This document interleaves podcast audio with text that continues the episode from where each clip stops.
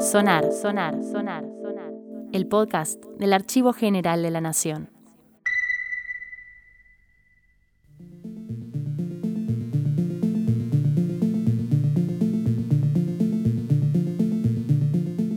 Bienvenidos al último episodio de Sonar.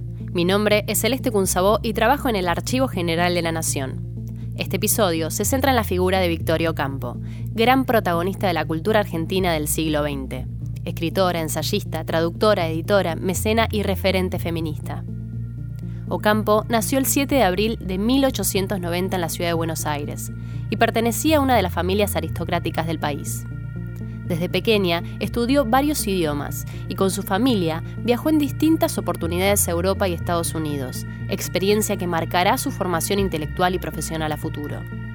Si bien su anhelo era ser actriz, por mandato familiar no pudo concretar ese sueño y decidió dedicarse al mundo de las letras, que también era su pasión, dejando un legado indiscutido dentro de la literatura argentina.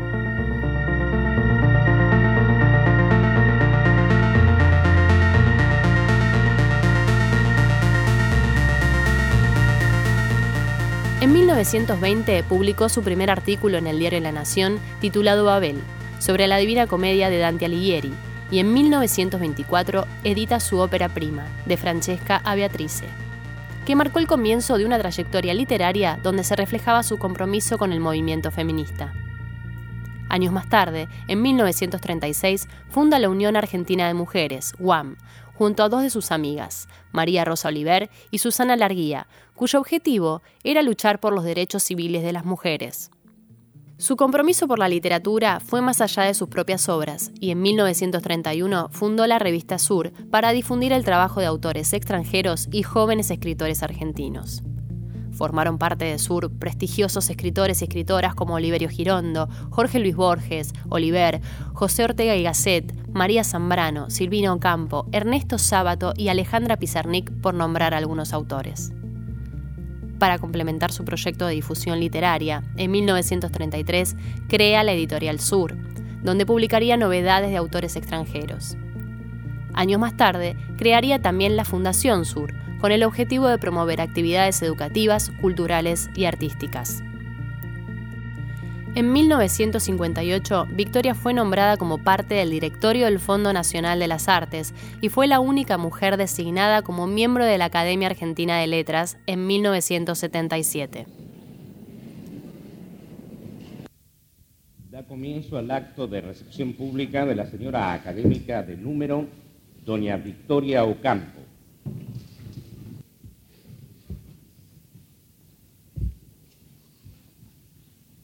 Señoras, señores, nos felicito a ustedes primero, miembros de la Academia Argentina de Letras, después a nosotras por la resolución que han tomado de incluir a la mujer en esta academia. Los felicito a ustedes primero, porque motu propio han vencido un prejuicio y eso exige siempre esfuerzo. Digo motu propio, porque si bien nosotras hemos hecho campañas para el voto y otros derechos que no compartimos con ustedes, por ejemplo, vuelvo siempre a la patria potestad. No he oído hablar de campañas aquí para entrar en la academia. De modo que no han cedido ustedes a ninguna presión dentro de cuanto significa esta academia para la cultura del país. Esta es una fecha histórica porque demuestra un sentido de la justicia en esta institución de que otras similares no han dado prueba. Francia, mi querida Francia, que hubiera tenido la fortuna de poder abrir sus puertas a una escritora maestra en el manejo del idioma. Colette no lo hizo. De modo que ustedes han dado el paso que no dio la nación símbolo de refinamiento en letras y en arte. El honor que recibo hoy me ha caído en suerte por carambola. Se confunde la acumulación de años con el decanato. Esta superstición tiende a desaparecer en un mundo acaparado por los jóvenes. Por consiguiente, una nueva superstición reemplazará a la antigua durante un tiempo.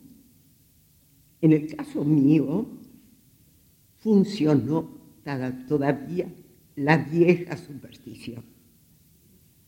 Tal vez influyera también para este nombramiento el carácter longevo de la revista Sur fundada unos meses antes de esta academia.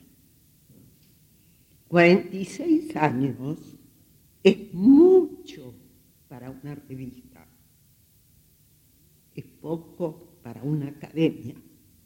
La de Richelieu data de 1635.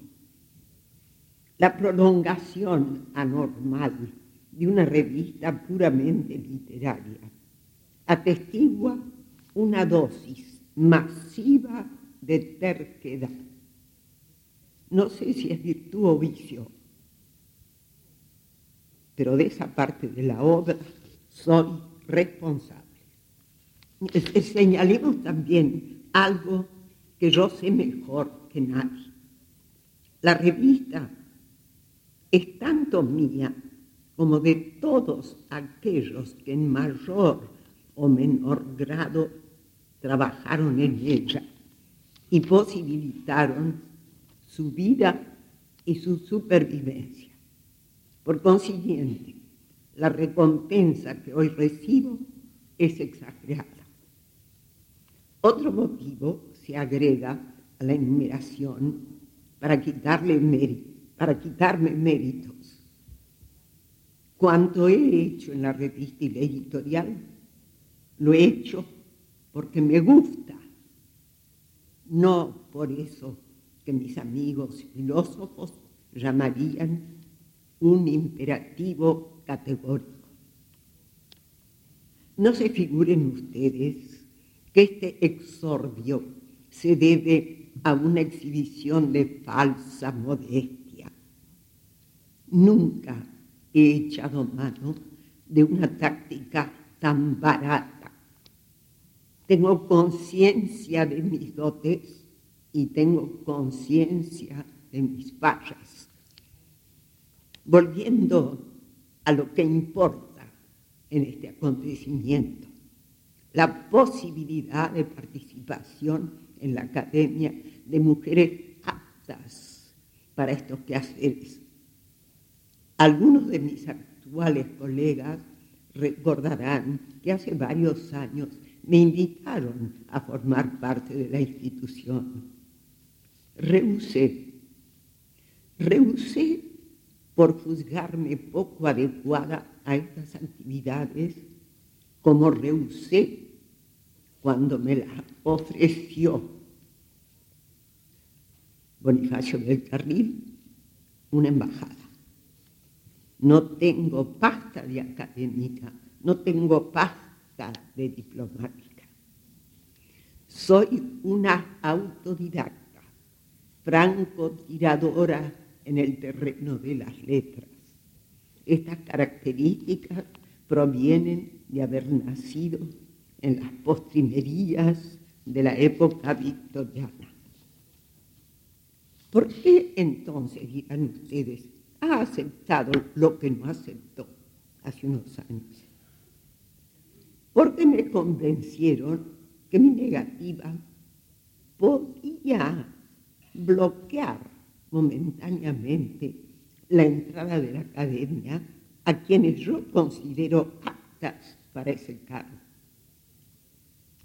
¿Por qué? Volverán a preguntar. Me imagino yo que puedo bloquear la entrada por las ya mencionadas supersticiones, la superstición de la edad. La penúltima vez que vi a Malraux, llegué a Verrières de Buisson con una misión cuyo éxito, en, cuyo éxito no creía.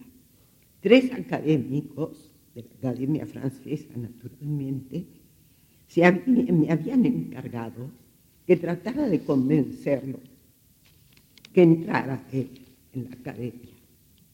Yo conocía al autor de la condición humaine y sus respetables manías. No me hacía ilusiones. Cuando hube agotado todos los argumentos, él me miró irónico y me dijo, me asombra que gaste usted tanta elocuencia para persuadirme de que acepte algo que usted en su país no aceptó. Le contesté que había variado de parecer por las razones que acabo de darles a ustedes. Replicó, son razones valederas el abrir las puertas a las mujeres. Y así terminó, porque no insistí más, mi misión diplomática en Verrières, lo que prueba que no soy diplomática. Espero haber aclarado cuanto atañe a mi entrada en esta academia.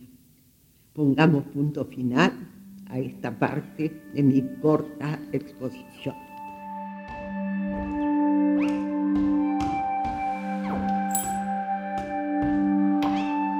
Victoria Ocampo decía, mi única ambición es llegar a escribir un día más o menos bien, más o menos mal, pero como una mujer.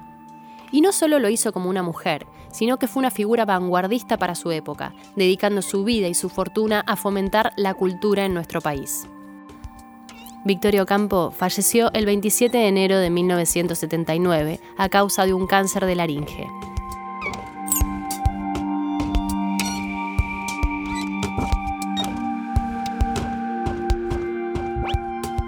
El audio fue grabado en 1978 y corresponde a los dos lados del cassette número 235 del Fondo Acervo Gráfico, Audiovisual y Sonoro, colección del Archivo General de la Nación. Quienes quieran conocer más sobre el acervo sonoro del Archivo General de la Nación, los y las invitamos a visitar la nueva plataforma que se lanzó con motivo del Bicentenario, agnbicentenario.mininterior.gov.ar. Con este episodio terminamos la primera temporada centrada en escritores y escritoras de la historia argentina. Muchas gracias por escucharnos. Nos reencontraremos muy pronto.